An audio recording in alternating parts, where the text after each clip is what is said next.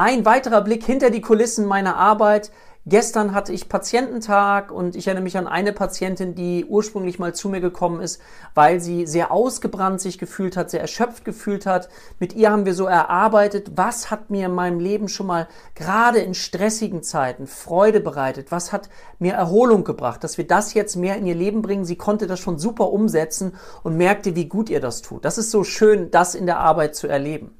Gestern Abend durfte ich einen wundervollen Informationsabend verbringen, online zu unseren Ausbildungen Heilpraktikern für Psychotherapie. Es haben sich direkt schon so viele Leute angemeldet für den Start im Februar.